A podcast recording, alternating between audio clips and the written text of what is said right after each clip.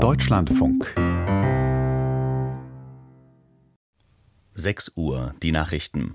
Nach dem Spionagefall bei der Bundeswehr gibt es Überlegungen für einen Untersuchungsausschuss im Bundestag. Der CSU-Politiker Dobrindt sagte dem Spiegel, das könne bei dieser Sachlage nicht ausgeschlossen werden. Befremdlich sei zum einen, dass sicherheitsrelevante Gespräche offensichtlich von den Russen mitgehört würden und zum anderen, dass Kanzler Scholz seine Ablehnung von Taurus-Lieferungen an die Ukraine vielleicht mit einer Falschdarstellung begründe. Russland hatte ein Gespräch ranghoher Bundeswehroffiziere, darunter Luftwaffeninspekteur Gerhards, abgehört. Darin widersprechen sie einer Darstellung des Kanzlers, wonach für einen Taurus-Einsatz deutsche Soldaten in der Ukraine vor Ort sein müssten. Thema des Gesprächs ist ferner ein Taurus-Beschuss der Kertsch-Brücke, die russisches Festland mit der annektierten Halbinsel Krim verbindet. Zudem sprechen die Offiziere über Einsätze des britischen und des US-Militärs. Scholz kündigte eine zügige Aufklärung der Abhöraffäre an. Er sprach von einer sehr ernsten Angelegenheit. Die Proteste gegen ein Erstarken der AfD reißen auch acht Wochen nach Bekanntwerden eines Rechtsextremistentreffens in Potsdam nicht ab. In Duisburg gingen laut Polizei 15.000 auf die Straße, rund 5.000 mehr als erwartet. Unter den Teilnehmern war auch Bundestagspräsidentin Baas. Viele Menschen stünden auf und zeigten, dass sie nie wieder Faschismus wollten, sagte die Duisburger SPD-Politikerin. Bundesweit gab es weitere, zumeist kleinere Kundgebungen. Für heute ist unter anderem eine sieben Kilometer lange Menschenkette von Bochum nach Herne geplant.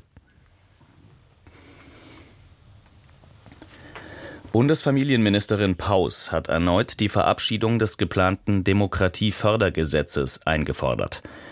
Nötig seien stabile Unterstützungsstrukturen, sagte die Grünen-Politikerin auf dem brandenburgischen Landesparteitag in Cottbus.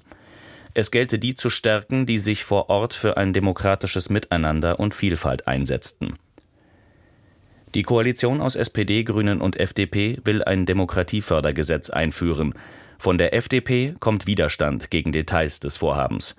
Dessen Ziel ist es, Vereine mit einer langfristigen finanziellen Grundlage auszustatten.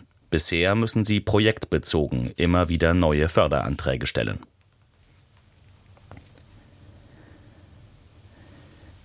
Die Zahl ausländischer Ärzte in Deutschland hat sich einem Medienbericht zufolge im vergangenen Jahrzehnt verdoppelt. Ende 2023 sei sie auf das Rekordniveau von fast 64.000 gestiegen, berichten die Funke-Medien unter Berufung auf die Bundesärztekammer. Die meisten Mediziner ohne deutschen Pass kämen aus EU-Ländern und dem Nahen Osten. Insgesamt sind in Deutschland rund 420.000 Ärzte berufstätig. Der Hauptgeschäftsführer der Landesärztekammer Rheinland-Pfalz, Hoffart, warnte vor Problemen durch unzureichende Deutschkenntnisse. Das Problem dürfte sich weiter verschärfen, führte Hoffart aus. Mit Studienabgängern aus Deutschland ließe sich der Personalbedarf nicht decken. Zudem gehe ein beachtlicher Teil von ihnen gar nicht in den Beruf.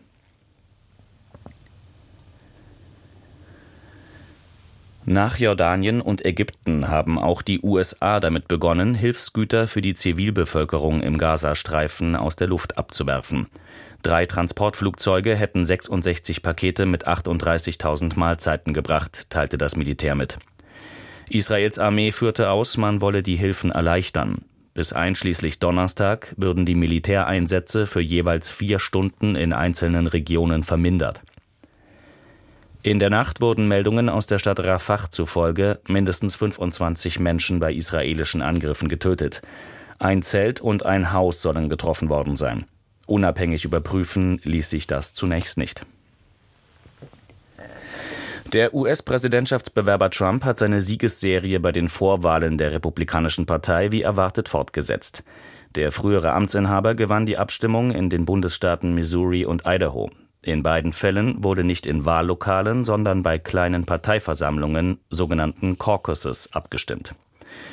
In der Fußball-Bundesliga gab es folgende Ergebnisse. Wolfsburg-Stuttgart 2 zu 3, Union Berlin-Dortmund 0 zu 2, Heidenheim-Frankfurt 1 zu 2, Darmstadt-Augsburg 0 zu 6, Mainz-Mönchengladbach 1 zu 1 und Bochum-Leipzig 1 zu 4. Das Wetter. Verbreitet Sonne, nur im äußersten Westen und im Nordosten stärker bewölkt, 12 bis 19 Grad. Morgen im Westen und Norden bedeckt, vereinzelt Regen, sonst vielfach sonnig, 8 bis 15 Grad. Das waren die Nachrichten. Mehr Informationen in den Apps DLF Nachrichten und DLF Audiothek.